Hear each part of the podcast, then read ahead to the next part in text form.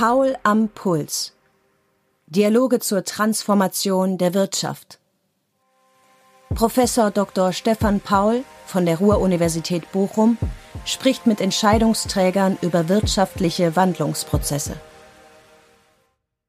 Die GLS Bank in Bochum steht seit ihrer Gründung 1974 für sozial-ökologisches Banking und erhielt in den letzten Jahren zahlreiche Nachhaltigkeitspreise. Ebenso ausgezeichnet agiert Thomas Jorberg dort seit 2003 als Vorstandssprecher. Mit ihm habe ich über das aus seiner Sicht viel zu langsame Handeln von Wirtschaft und Politik in der Nachhaltigkeitsfrage gesprochen, indem er eine Gefahr für die Wettbewerbsfähigkeit Deutschlands sieht. Die Politik ist wirklich gefragt. Sie müsste viel forscher vorangehen, als sie das tut. Und sie hätte eine große Akzeptanz in der Wirtschaft, wenn sie das machen würde. Das ist ja ein uralt Argument, was es schon seit Anfang der 90er Jahre ähm, äh, gibt, insbesondere seit Kyoto dann, dass man langsam machen muss, weil die disruptiven Wirkungen so groß sind. Und ähm, das ist an Widersprüchlichkeit nicht zu überbieten, weil je langsamer wir machen, desto schneller muss man am Ende die Transformation machen. Die Wettbewerbsfähigkeit der deutschen Wirtschaft ist durch diesen langsamen Entwicklung gefährdet. Auch für die eigene Branche mahnte er mehr Nachdruck an, um die Transformation der Wirtschaft zu finanzieren. Also ich glaube, die Problematik steht allen vor Augen. Aber ähm, sag mal, welches Ambitionsniveau Sie selber definieren, da sehe ich insbesondere bei den deutschen Banken ähm, äh, sehe ich noch ein sehr, sehr niedriges ähm, Ambitionsniveau, auch sehr wenig Aktivität in diese Richtung. Insofern werden sie gezwungen werden, durch die Regulatorik im Endeffekt, ähm, diese Risiken zu erfassen.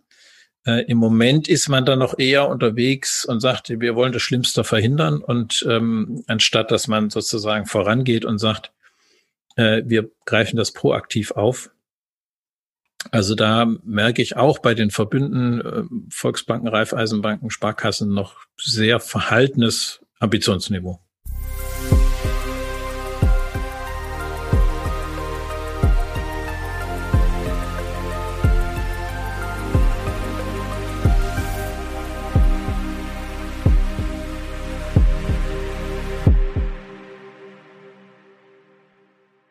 Ja, Herr Joberg, herzlich willkommen zu Paul am Puls. Schön, dass es möglich ist, dass wir uns heute zum Dialog zusammenfinden. Ich möchte mit Ihnen gerne über langfristige Transformationsprozesse sprechen. Allerdings kommt man aktuell natürlich um das Thema der Corona-Pandemie nicht vorbei.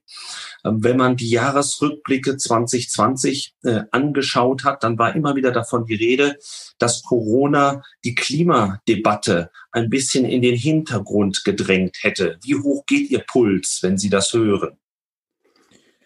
Es ist auch eine Befürchtung von mir gewesen, dass das tatsächlich so eintreten wird, aber äh, nach meiner Wahrnehmung ist das nicht wirklich der Fall.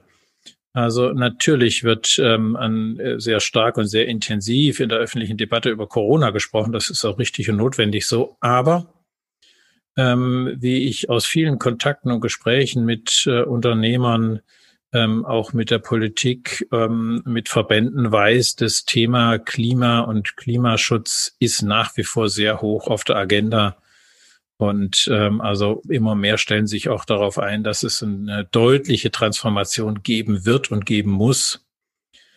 Und ähm, es ist nicht mehr so sichtbar, aber es ist ähm, sehr intensiv nach wie vor noch da. Das ist meine, äh, meine Wahrnehmung und das ist auch dringend notwendig. Ja, es ist ja vor Weihnachten 2020 auch nochmal gelungen, das Klimaziel fünf Jahre nach Paris weiter zu verschärfen? Würden Sie sagen, das, was die Politik sich dort vorgenommen hat, reicht oder reicht noch nicht? Es ist erstmal ein, ein deutlicher, notwendiger, guter Schritt, der gemacht worden ist. Es reicht noch nicht ganz aus. Ähm, es müssten eigentlich 65 Prozent sein, die eingespart werden bis, bis 2030. Aber es ist auf jeden Fall ein Schritt in die richtige Richtung und zeigt, dass dieses Thema nach wie vor oben auf der Tagesordnung steht. Aber würden Sie sagen, bei den äh, politischen Entscheidungsträgern ist es ähm, ein bisschen mehr der Versuch, äh, im Wesentlichen so weiterzumachen wie bisher, aber grüner angestrichen? Oder stellen Sie tatsächlich bei den, bei den wichtigen ähm, Politikträgern auch einen Mentalitätswandel fest? Also ehrlicherweise muss ich sagen, bei der Politik bin ich da noch ähm, etwas äh, verhalten in der Beurteilung. Dass, da habe ich noch nicht wirklich einen, eine Veränderung, außer in den Zielen, aber sag mal, in den Maßnahmen noch nicht gemerkt. Ähm, in den Unternehmen ist das anders. Da erlebe ich schon, dass ähm, die Unternehmen sich darauf eingerichtet haben. Da ist so eine Art, ähm, äh, ja, so ein Zwiespalt da, wenn nicht fast eine Schizophrenie, dass sie auf der einen Seite fordern Ausnahmen und so weitermachen wie bisher, weil sie damit viel Geld verdienen, und auf der anderen Seite sie ähm, längst ähm, geplant haben, ob das die Zementindustrie oder die Autoindustrie oder die Stahlindustrie, dass sie wissen, sie müssen CO2-neutral werden und auch die Technologien entwickeln. Und beides sagen, sie bräuchten eigentlich Ausnahmen von einer hohen CO2-Bepreisung und gleichzeitig wissen sie ganz genau, nur mit einer hohen CO2-Bepreisung würden sich ihre selbst entwickelten neuen Technologien rechnen. Ähm, also will sagen, die Politik ist wirklich gefragt. Sie müsste viel forscher vorangehen, als sie das tut. Und sie hätte eine große Akzeptanz in der Wirtschaft, wenn sie das machen würde. Glauben Sie auch eben, um nochmal kurz auf Corona zurückzukommen, obwohl diese Pandemie uns alle im Griff hat, wäre die Zustimmung zu politischen Maßnahmen, die eben sehr stark die CO2-Bepreisung forcieren, stärker als in der Vergangenheit? Ich glaube ja. Ähm, und das hat auch, ähm, Corona hat ja vieles auch gezeigt, was möglich ist, ähm, wenn es notwendig erscheint.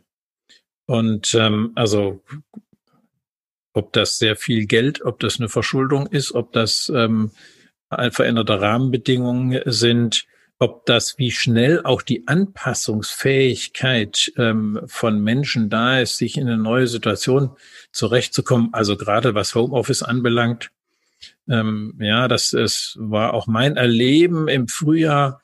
Da sind Entwicklungen bei uns im Hause möglich gewesen. Äh, hätte mich vorher gefragt, hätte ich gesagt, das dauert zwei Jahre.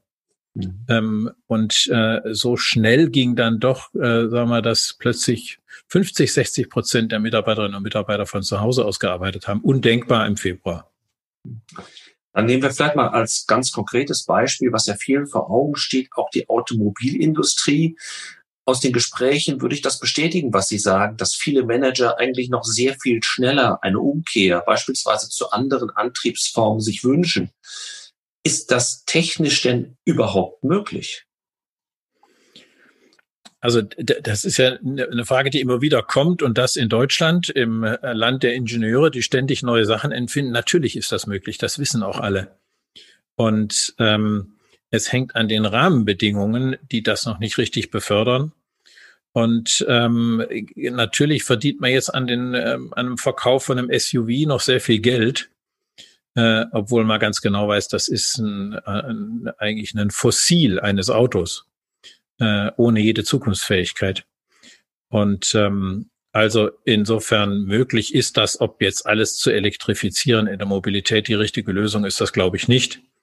Es, wir brauchen schon völlig andere Mobilitätskonzepte ähm, und das wird nicht so viel Individualverkehr sein wie bisher und trotzdem eine höhere Mobilität ermöglichen. Also, aber da ist ja auch viel Entwicklung schon im Gange. Was Sie sagen, eben auch Rahmenbedingungen. Meinen Sie damit beispielsweise steuerliche Rahmenbedingungen oder woran denken Sie? Also ich denke insbesondere an eine CO2-Bepreisung, die ähm, viel höher sein muss, als wir sie im Moment haben. Die also müsste bei 50, 60 Euro ähm, unwiderruflich ansteigend äh, festgelegt werden, und zwar für sämtliche CO2-Emissionen, ähm, die es gibt, ausnahmslos. Dann könnte sich die Wirtschaft darauf einrichten und dann würden diese Transformationen sehr viel schneller ähm, gehen. Das ist eine Rahmenbedingung, die deutlich fehlt.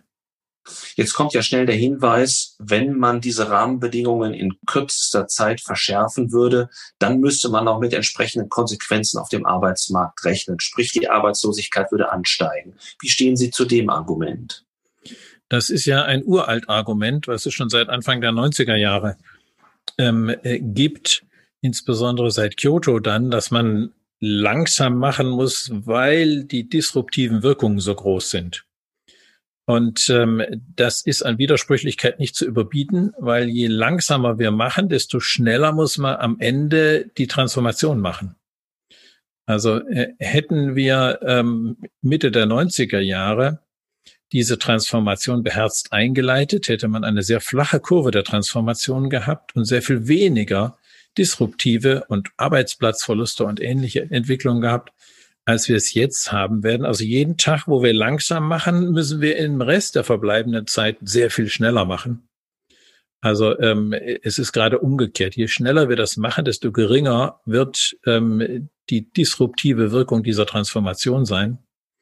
Und je länger wir jetzt noch brauchen, um diese Geschwindigkeit aufzunehmen, desto schwieriger wird es um im äh, Beispiel auch des Wettlaufs nochmal zu bleiben. Wie sehen Sie Deutschland dort positioniert? Äh, Im letzten Jahr haben sich ja sogar auch die USA und, und China äh, die Klimaneutralität auf die Fahnen geschrieben, was immer davon zu halten ist, wie energisch sie das angehen. Aber äh, droht die Gefahr, dass Deutschland von einem Land, das äh, vielleicht nicht ganz vorne mit dabei war, aber vielleicht in der Spitzengruppe war, auch international zurückzufallen? Ähm, das sehe ich so. Also die Wettbewerbsfähigkeit der deutschen Wirtschaft ist durch diesen langsamen Entwicklung gefährdet. Und ähm, wir haben ganze Technologien sind abgewandert aus Deutschland. Photovoltaikherstellung gibt's praktisch nicht mehr in, in Deutschland. Das ist vollkommen in China. Ähm, auch Tesla ist nicht in, in, in Stuttgart, München oder in, ähm, in, in Wolfsburg entwickelt worden, sondern in in USA. Und ähm, auch wenn man im Bankenbereich äh, guckt, da sind andere Banken, internationale Zusammenschlüsse sehr viel schneller, als wir das hier in Deutschland sind. Also ich sehe in der Tat die, die, die Wettbewerbsfähigkeit, um es positiv auszudrücken, die Wettbewerbsfähigkeit der deutschen Wirtschaft wird davon abhängen, wie schnell wir jetzt die Transformation äh, hinbekommen. Also der Letzte zu sein, gefährdet die Wettbewerbsfähigkeit. Und wir sind nicht mehr im vorderen Feld. Ja, jetzt haben Sie die Banken angesprochen und das wollte ich eigentlich auch zum Schwerpunkt unseres Gesprächs machen. Die Rolle der Banken in der Nachhaltigkeitstransformation. Wie würden Sie die beschreiben? Also ich, ich sag mal, es, ist, es gibt drei Wege, ähm, auf denen im Moment die Banken in die Transformation gehen können und gehen müssen auch. Die eine ist, ähm, sagen wir, die die, die, die intrinsische Geschäftspolitik, das ist die GLS Bank zum Beispiel, es gibt auch andere Banken, ähm, die, sagen wir, das als Kern ihrer Geschäftspolitik haben wir schon seit 1974 äh, und insofern diese Transformation natürlich vorangetrieben haben aus, äh, sagen wir mal, aus der eigenen Geschäftspolitik heraus. Ein zweiter Weg, der ist schon sehr, sehr viel länger als der dritte im Gange. Das ist äh, getrieben von den Nachfrage auf der Anlageseite, dass immer mehr private wie institutionelle Anleger ähm, Nachhaltigkeitskriterien bei ihrer Geldanlage ähm, verwirklicht sehen wollen. Äh, in dem Kontext ist auch der EU-Action-Plan zu sehen, ähm, wo definiert wird, was ist eigentlich eine nachhaltige Geldanlage durch die Taxonomie, aber wo auch Beratungsvorschriften, Transparenzvorschriften und so weiter kommen. Das ist also von der Anlagenseite schon seit längerer Zeit eine eine Herausforderung ähm, auf der Kundenseite, dass Banken nachhaltiger werden. Und äh, der dritte Pfad ist im Grunde genommen die Risikoseite. Ähm, und die kommt insbesondere jetzt durch die Aufsicht rein, also der, der grüne Schwanbericht der Bank für internationalen Zahlungsverkehr im letzten Jahr, der sagt, also aus der Klimakrise wird eine Bankenkrise werden, wenn wir diese Risiken nicht stärker in Fokus nehmen. Und äh, daraus ist ja jetzt ähm, auch die, die, die BaFin hat dieses Merkblatt gemacht, also dass die Banken zukünftig sowohl die physischen Risiken, also Überschwemmungen, Brände, Stürme und so weiter, als auch die transitorischen Risiken, nämlich dass bestimmte Technologien nicht mehr angewendet werden können in Zukunft, ähm, erfassen müssen, messen müssen, bewerten und dann in ihre Risikosteuerung ähm, aufnehmen müssen, letztendlich äh, Risikotragfähigkeit dafür ähm, vorhalten müssen. Und das, glaube ich, ist, wird der stärkste Treiber werden, weil die Risiken sind zum Teil schon schlagend geworden. Und je nachdem, welche, ähm, welches Szenario man da annimmt in der Transformation, macht es überhaupt keinen Sinn mehr, in bestimmte Technologien überhaupt noch ähm, zu investieren oder Finanzierungen zu machen. Das ist längst klar in Bezug auf Kohle, das ist ähm, schon durch. Aber im Grunde genommen sind's, äh, ist es in, in jeder Branche stehen solche Transformationen an, dass man im Grunde genommen nur noch die Technologien unter Risikogesichtspunkten finanzieren kann, die zukunftsfähig sind und nicht mehr die CO2-emittierenden. Hieran anknüpfend ähnliche Frage wie eben, haben Sie den Eindruck, dass den Entscheidungsträgern jetzt in Banken diese Problematik ausreichend vor Augen steht? Also noch nicht mit einem entsprechend hohen Ambitionsniveau. Also ich glaube, die Problematik steht allen vor Augen. Aber ähm, sag mal, welches Ambitionsniveau Sie selber definieren, da sehe ich insbesondere bei den deutschen Banken, ähm, äh, sehe ich noch ein sehr, sehr niedriges ähm, Ambitionsniveau, auch sehr wenig Aktivität in diese Richtung. Insofern werden sie gezwungen werden, durch die Regulatorik im Endeffekt ähm, diese Risiken zu erfassen äh, Im Moment ist man dann noch eher unterwegs und sagt, wir wollen das Schlimmste verhindern und ähm, anstatt dass man sozusagen vorangeht und sagt, äh, wir greifen das proaktiv auf.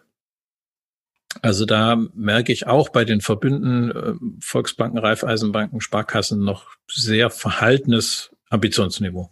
Zu niedrig. Ja, ja, und Ihr Haus war ja nun wirklich Vorreiter in, in der Beziehung, das, das kann man sagen, und wird ja auch durch Preise, die Sie bekommen haben, auch immer wieder nach außen hin deutlich gemacht. Aber wie ist es in Ihrem eigenen Haus? Würden Sie sagen, dass Sie dort auch Optimierungsbedarf haben? Auf jeden Fall. Also wir sind ähm, sicherlich sehr gut aufgestellt und ähm, äh, wir sind ja auch in Branchen unterwegs wie regenerative Energien oder biologische Landwirtschaft ähm, nachhaltiges Bauen. Aber ähm, es ist eine, es tritt eine Veränderung ein. Bisher hat man immer, sagen wir mal, den positiven Effekt gemessen im Verhältnis zu dem, was durchschnittlich da war. Mhm. Und ähm, da war natürlich alles, was wir machen, immer hoch positiv bisher. Wenn aber die Benchmark sich verändert und man sagt, also bleiben wir mal beim Klimaschutz, die Benchmark ist das 1,5 Grad Ziel, also die CO2-Neutralität in 2050, dann verändert sich natürlich die Benchmark. Und ähm, das hat bei uns dazu geführt, dass wir in den, im, in den letzten zwei Jahren ein Messsystem äh, entwickelt haben, wo wir die CO2-Kompatibilität unserer Kunden messen können, differenziert nach Branchen und ähm, das auch in die Beratung mit einfließen können. Und dann gibt es natürlich auch bei uns eine ganze Reihe von ähm, Unternehmen und ähm, von Branchen, die noch nicht 1,5 Grad kompatibel sind.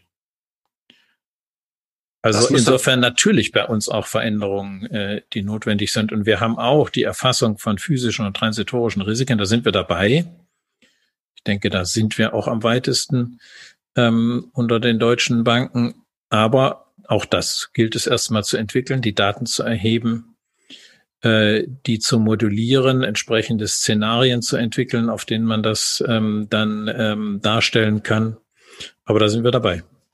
Dieses Tool, das finde ich sehr interessant, das müsste doch auf großes Interesse auch äh, in Ihrem Verbund beispielsweise stoßen. Denn wenn ich mit Kolleginnen und Kollegen von Ihnen spreche, dann kommt immer wieder der Hinweis, wir würden das gerne machen, aber wir können das, was unsere Kunden dort an Kompatibilität haben oder gar ihre Lieferanten und Abnehmer überhaupt nicht richtig messen.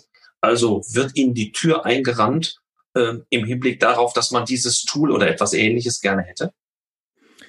Also jetzt der, die, der Verbund insgesamt ist da noch eher verhalten, so würde ich es mal so formulieren. Aber wir sind mit äh, einer Handvoll Banken schon sehr konkret im Gespräch ähm, und auch mit der einen oder anderen Bank, die dann das, äh, die, die Wirkungsmessung, die wir haben, bei sich einführen äh, wollen. Also wir sind da durchaus Tür eingerannt, würde ich jetzt noch nicht ähm, sagen. Wir haben ja eine große offene Tür, also insofern ähm, ähm, ist das auch gar nicht nötig, die einzurennen. Bei uns, sie steht offen.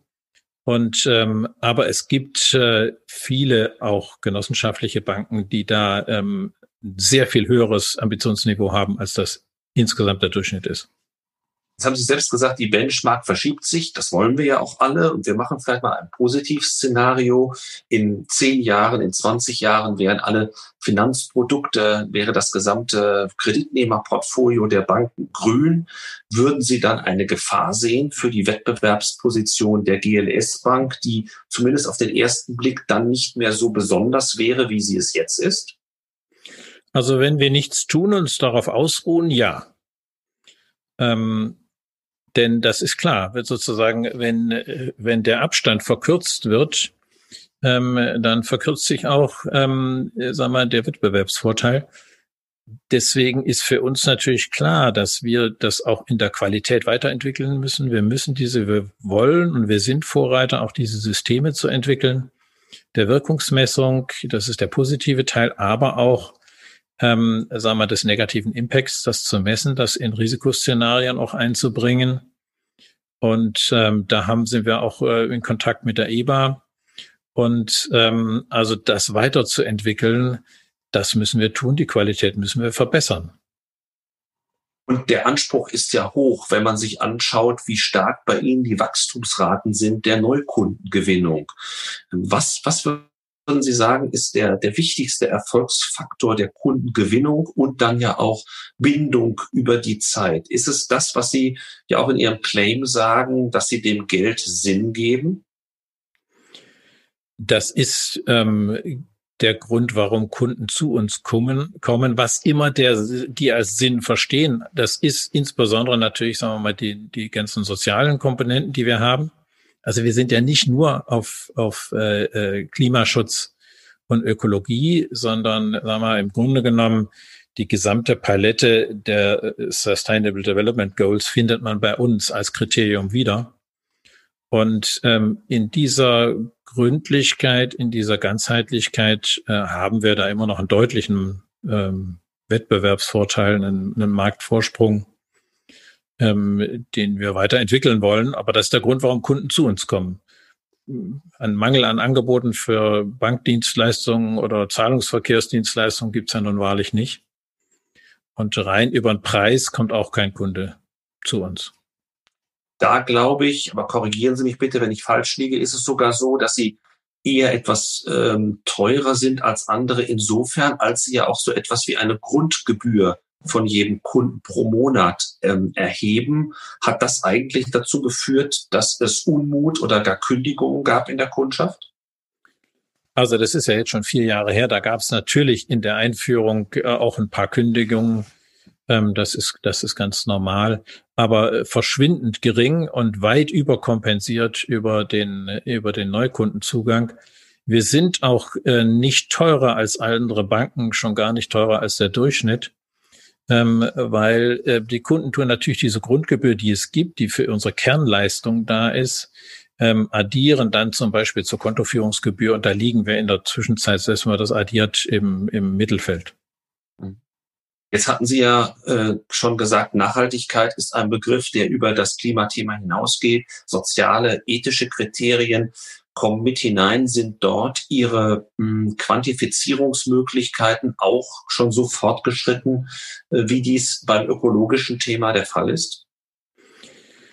Ähm, ja, also bisher haben wir ja insbesondere so gearbeitet, dass wir alles veröffentlicht haben, was wir finanziert haben. Mhm. Und dann eine sehr hohe Transparenz da ist, so dass die Kunden das nachvollziehen äh, konnten und sich da wiederfinden konnten und wir sehr viel Storytelling auch gemacht haben natürlich und das haben wir jetzt seit ähm, drei Jahren ergänzt durch die Wirkungsmessung. Wir haben also für jede Branche ungefähr sieben Indikatoren definiert, zu denen auch soziale ähm, Indikatoren gehören und ähm, messen die. Das ist natürlich eine Umstellung auch für die Kunden und für die Kreditbetreuer gewesen, ähm, äh, diese Daten auch von den Kunden zu erheben. Aber insofern messen wir ähm, mehr als nur ökologische Fragen. Und was wir festgestellt haben, also auch als wir das dann eingeführt haben mit der CO2-Kompatibilität, da war natürlich bei den Kreditbetreuern zunächst mal eine sehr verhalten, weil dann haben sie gesagt, ja, da können wir ja bestimmte Kunden gar nicht mehr finanzieren und dann also auch bei uns im Hause ist es nicht ganz ohne Widerstand ähm, so eine Entwicklung gewesen, bis deutlich wurde, dass es ein hochinteressantes Tool für die Beratung des Kunden ist. Mhm. Ihm nämlich aufzuzeigen, ja, du bist noch nicht 1,5 Grad kompatibel und dann kündigt man natürlich nicht den Kredit, sondern geht in die Beratung mit ihm und überlegt, was kann er denn tun, was muss er denn tun. Und damit hängen immer Investitionen auch ähm, zusammen und die kann man äh, dann gleich mitfinanzieren. Also auch das muss man ja immer wieder dazu sagen. In dieser Transformation stecken riesige Chancen drin. Da müssen ja ähm, also Billionen investiert werden. Ähm, äh, da müssen die entsprechenden Anlagen produziert werden, äh, die neuen Technologien produziert werden und das muss alles finanziert werden. Also ähm, im Grunde genommen stecken da Riesenchancen drin. Das wird viel zu wenig erkannt bisher. Und wenn Sie die vielen Daten ansprechen, die Sie verfügbar machen, dann kommen wir natürlich auch ganz schnell auf den zweiten Megatrend äh, neben der Nachhaltigkeit. Das ist die Digitalisierung. Ähm, würden Sie sagen, dass sich die GLS Bank eben in der zunehmend digitaleren Welt noch stärker äh, auch äh, Wegen beispielsweise im Vertrieb öffnen muss, die rein digital sind? Ähm, also wir brauchen uns da nicht zu öffnen, das sind wir schon. Also ähm, weit über 90 Prozent unserer Kunden werden, ähm, also digital, Konten werden digital eröffnet und kommen zu uns. Äh, wir haben jetzt auch eine, eine, eine Art Robo-Advisor im nachhaltigen Geldanlagen ähm, gemacht. Also wir sind da schon ähm, sehr digital aufgestellt. Aber diese Technologien müssen natürlich weiterentwickelt werden, das ist klar. Und ähm, das äh, macht auch bei uns nicht halt. Äh, ja. Und da investieren wir viel und entwickeln auch viel. Ähm, schlägt sich das auch, äh, sagen wir mal, in der Mitarbeiterzahl nieder, die sich ja so ähnlich wie ihre Kundenzahl eben auch enorm erhöht hat in den letzten Jahren. Die ist äh, sehr stark gewachsen. Ähm, ich könnte mir vorstellen, dass es nicht ganz einfach ist, ähm, immer diejenigen Mitarbeiter zu finden, die auch speziell zu ihnen passen. Gilt natürlich irgendwo für jedes Unternehmen, aber sie haben ja äh, noch stärker definierte und verankerte Wertvorstellungen vielleicht als andere. Also äh, stellt dieses Mitarbeiterwachstum auch ihre Personalpolitik zunehmend vor Schwierigkeiten? Also es ist natürlich eine Schwierigkeit, so viel äh, Mitarbeiterinnen und Mitarbeiter äh, an Bord zu nehmen und das Recruiting zu machen. Äh, das ist eine Herausforderung, aber nicht unbedingt, äh, dass die nicht zu finden sind und dass, ähm, weil die Entwicklung und die Transformation, die wir in der gesamten Gesellschaft überall finden, dass immer mehr ähm, also Nachhaltigkeit berücksichtigen wollen, soziale Kriterien berücksichtigen wollen. Das findet ja nicht nur in der allgemeinen Bevölkerung statt, sondern auch bei Bankern statt. Und ähm, äh, die gehen dann schon auch auf die Suche und suchen sich einen entsprechenden Arbeitsplatz. Und ähm, insofern, äh, nein, das würde ich nicht sagen. Das ist nicht eine, eine, eine große Schwierigkeit. In bestimmten Bereichen ähm, ist es aber das bei anderen Banken auch so. Das ist aber dann mehr eine fachliche Frage als eine inhaltliche Frage. Bei anderen Instituten erleben wir ja, dass sehr viele Mitarbeiter auch aus dem Vertriebsbereich ausgeschieden sind, äh, haben Sie vielleicht auch eine zunehmende Zahl von Mitarbeiterinnen und Mitarbeitern, die sich äh, von anderen Banken weg zu Ihnen hin bewerben? Ja, genau. Das sind die, die andere Wertevorstellungen haben, als sie bisher in ihrem Arbeitsplatz finden oder umsetzen können, die dann, die dann auf die Suche gehen. Und wir haben ja eine andere Art von Vertrieb auch ich sage so ein bisschen, muss man das auch wörtlich nehmen mit dem Vertrieb. Da kann man ja die Kunden auch mit vertreiben, ne, wenn man das halt so intensiv macht. Und insofern sage ich immer, wir müssen nicht Druck erzeugen, sondern wir müssen Sog erzeugen. Wir müssen also attraktiv sein. Wir müssen Anziehungskraft haben. Äh, und das hängt natürlich mit einem super Service zusammen. Das hängt natürlich auch mit einer Preisgestaltung zusammen, aber insbesondere mit der Qualität der Beratung und mit der konsequenten, konsequenten Ausrichtung auf Nachhaltigkeitsthemen. Ähm, und ist ja auch eine Frage der, der Führung bei Ihnen im Haus. Was würden Sie sagen, sind die wichtigsten Dinge, die vielleicht Führung bei Ihnen von Führung in anderen Unternehmen, und das müssen nicht nur Banken sein, unterscheiden? Also ähm, es ist sicherlich eine andere ähm, andere Kultur bei uns, eine viel dialogischere Kultur bei uns. Ähm, auf der anderen Seite muss man auch sagen, also eine Bank ist ja nun nicht im freien Raum, was auf die Führung anbelangt, sondern ähm, es gibt ja keinen Handgriff, der nicht vorgeschrieben ist ähm, äh, in einem Kreditinstitut. Ähm, und das ist auch sehr hierarchisch veranlagt. Ähm, äh, also insofern, das dominiert natürlich schon auch die Führung. Und ähm, wir sind auch in einem ganz intensiven Prozess, ähm, äh, neue Formen der Zusammenarbeit nennen wir das. Äh, also wie kommen wir zu subsidiäreren Führungsformen? Also man kann nicht mhm. so mal die agile Form, die im IT-Bereich entwickelt worden ist, eins zu eins übertragen. Aber ähm, viele Elemente daraus schon. Das macht auch heute einen attraktiven Arbeitsplatz aus. Das ist auch notwendig das, das zu tun. Da sind wir dabei, aber das ist eine langfristige Kulturänderung. Und gefährdet nicht die zunehmende Größe auch die Möglichkeit des Dialogischen? Das würde ich nicht sagen, sie verändert sie. Also man kann, man muss die Strukturen verändern, man muss die Kommunikationsmöglichkeiten und Wege verändern. Und da hat uns zum Beispiel auch Corona, wir haben dann ganz äh, im Frühjahr, im März gesagt, wie gehen wir damit um? Dann haben wir ein Morgenmeeting äh, gemacht mit allen Führungskräften, digital natürlich, äh, und haben dann festgestellt, äh, das ist gar nicht so schlecht.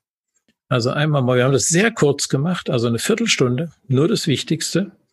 Und dann haben wir überlegt, als es dann ein bisschen ähm, äh, sagen wir mal, entspannter wurde im Sommer, behalten wir das eigentlich bei oder geben wir das wieder auf? Und dann haben wir gesagt, nee, wir behalten das bei.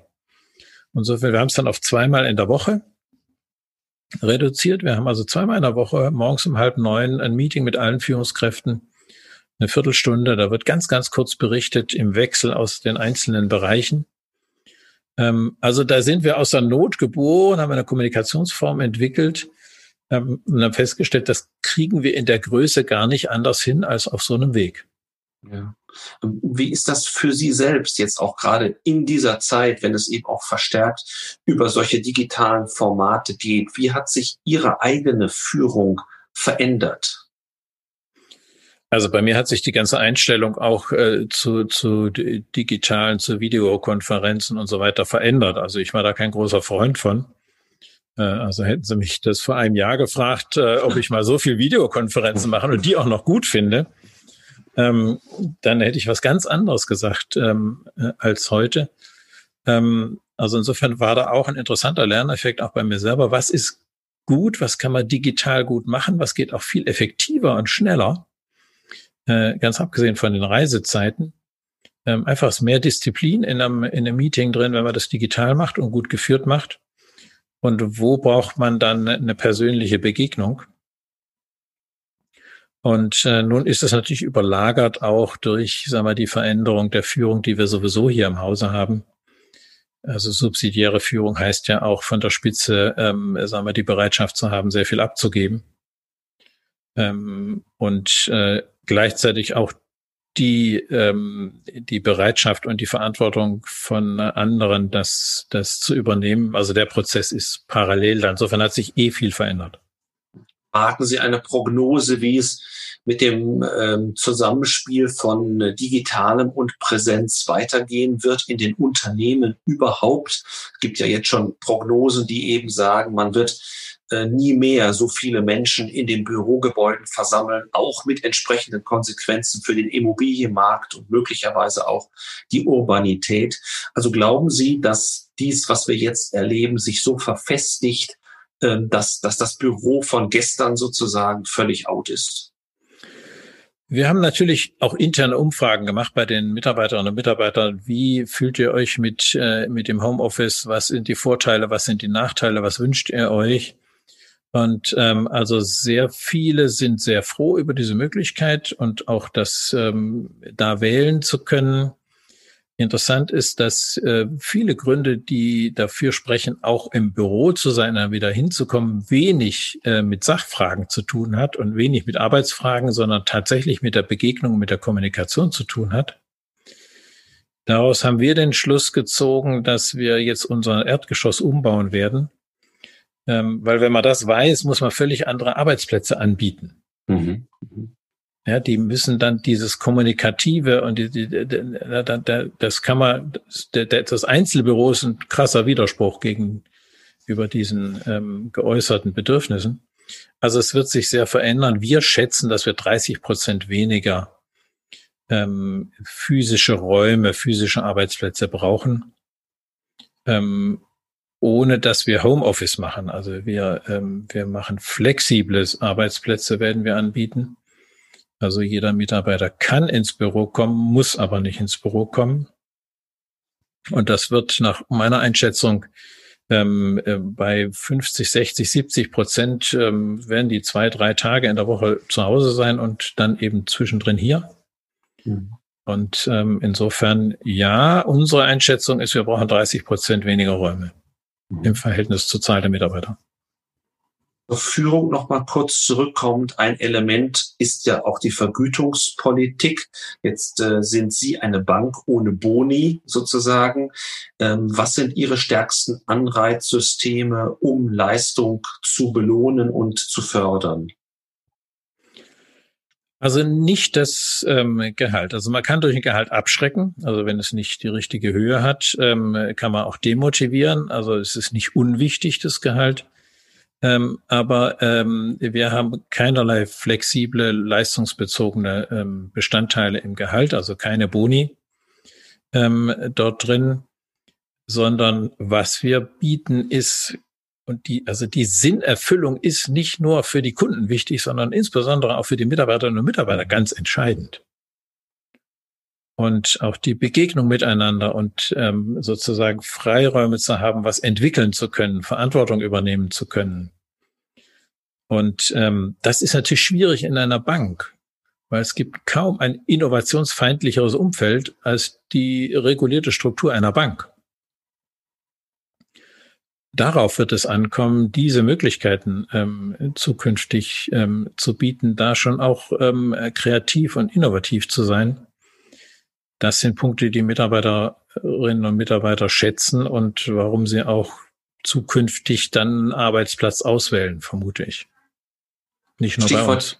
Ja, beim Stichwort der Regulierung wollte ich vorhin schon einmal einhaken, tue es aber jetzt nochmal, weil natürlich die Regulatorik auch im Zusammenhang mit dem Nachhaltigkeitsgedanken ähm, eine, eine sehr wichtige ist. Auf das Merkblatt der BaFin haben Sie ja schon hingewiesen.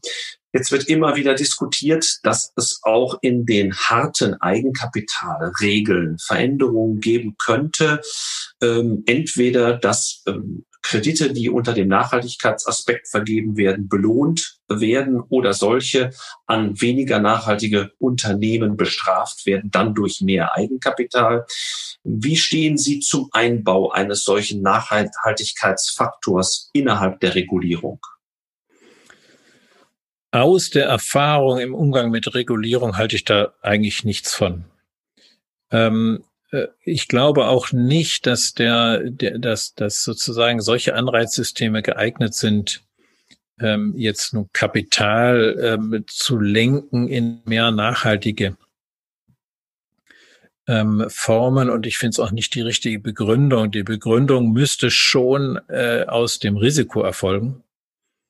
Und ähm, das konsequent äh, zu integrieren in die Messsysteme wird viel erfolgreicher sein auch für die Finanzierung und für das Bereitstellen von Kapital für nachhaltige Investitionen als nun ein Ab- oder Zuschlag auf dem, auf dem Eigenkapital. Und ähm, also ich habe da auch schon immer gesagt, selbst wenn es das gibt, diesen Abschlag, wahrscheinlich würden wir ihn gar nicht ausnutzen, weil der Nachweis zu erbringen so aufwendig ist, ähm, dass das wahrscheinlich den Vorteil wieder überkompensiert.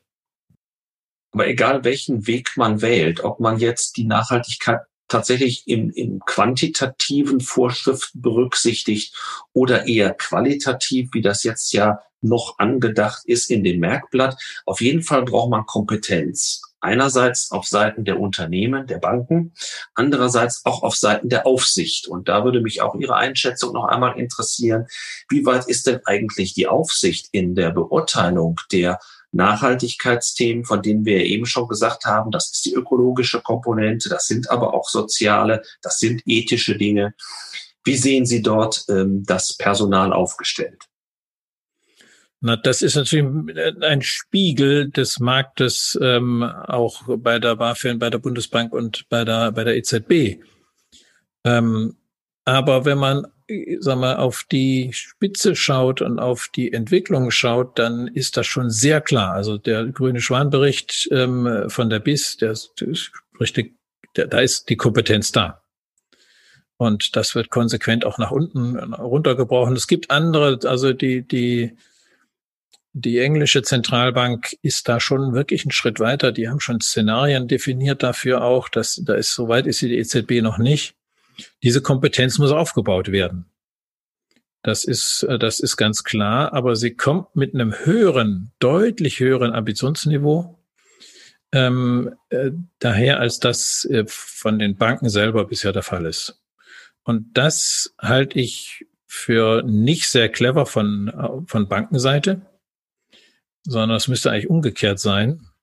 Man müsste selber das Fach-Know-how besser aufbauen und die Systeme selber entwickeln. Das macht viel mehr Sinn, als dass man das Know-how nicht aufbaut, wartet, bis es von außen kommt. Ähm, und dann hat man es mit einem Bürokratiemonster zu tun, was man dann umsetzen äh, muss. Also ich kann es überhaupt nicht verstehen, warum ähm, die, die Bankenverbände nicht sehr, sehr viel progressiver damit umgehen und das längst äh, entwickelt haben, was nicht der Fall ist kann ich sehr gut nachvollziehen. Auf der anderen Seite sagt man ja auch, ähm, die Bankenverbände leben sozusagen von den einzelnen Instituten, die sie auch antreiben und anstoßen. Dann wären wir wieder bei der Frage, ist es nicht so, dass tatsächlich auf der Primärebene noch zu wenig Druck auch auf die Verbände entfaltet wird, sich dort zu bewegen?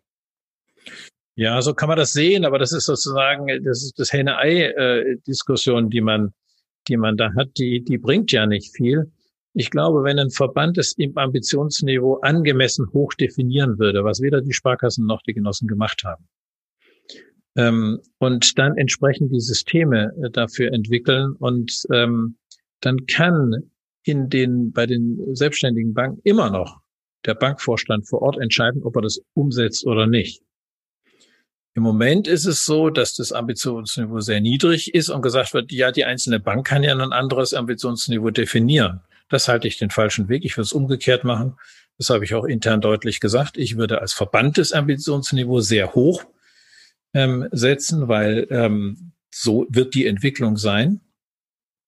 Und dann kann die einzelne Bank in ihrer Freiheit immer noch sagen, aber wir definieren ein niedrigeres Niveau. Ähm, das ist jedem unbenommen, so wie es jetzt jedem unbenommen ist, ein höheres zu definieren. Am Ende unseres Gesprächs über Transformationen habe ich noch zwei Fragen. Die eine bezieht sich auf die Arbeitswelt und die Arbeitskräfte von morgen.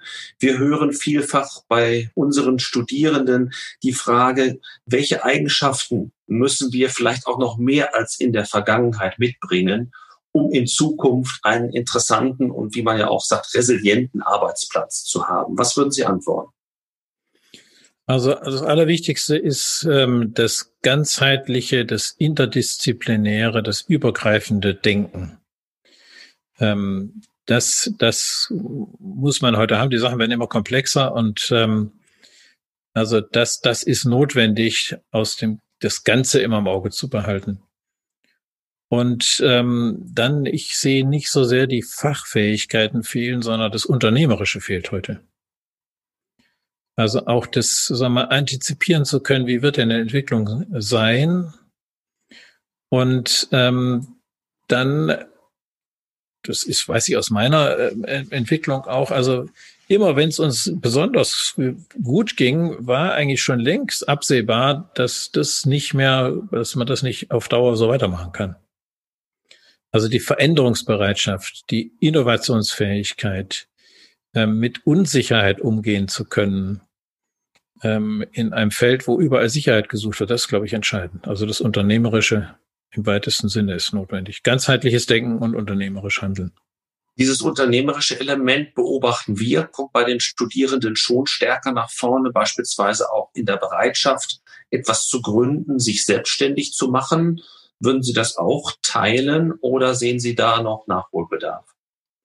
Also gerade bei vielen Start-ups sehe ich das Problem, dass sie gerade nicht ganzheitlich vorgehen, sondern dass sie, sie mal so einen kleinen Teil sich aussuchen, sich darauf spezialisieren, das, das, das entwickeln und dann im Grunde genommen aber schon äh, den Exit im, äh, im Visier haben. Also im Grunde genommen die Motivation zum Handeln nicht ganzheitlich ist. Ähm, und ich meine, das haben wir ja auch gesehen bei dem, äh, bei den Fintechs, wo wir lange Zeit hatte man den Eindruck, also die Banken, deren Tage sind gezählt und die Fintechs werden das übermorgen übernehmen. Und äh, bei vielen dieser äh, Fintechs war es so, sie haben sich eine Lösung ausgedacht und haben dann das Problem gesucht dafür.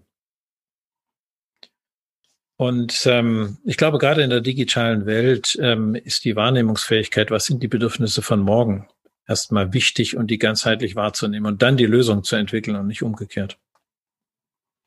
Unsere Abschlussfrage lautet immer, ähm, was ist Ihr Motto, wenn der Satz beginnt, Transformation, Gedankenstrich? Transformation, äh, Entwicklung ähm, ist, sag mal, das, was Leben ausmacht.